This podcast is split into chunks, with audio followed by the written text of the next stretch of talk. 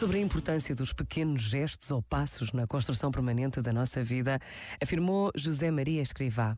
Viste como ergueram aquele edifício de grandeza imponente?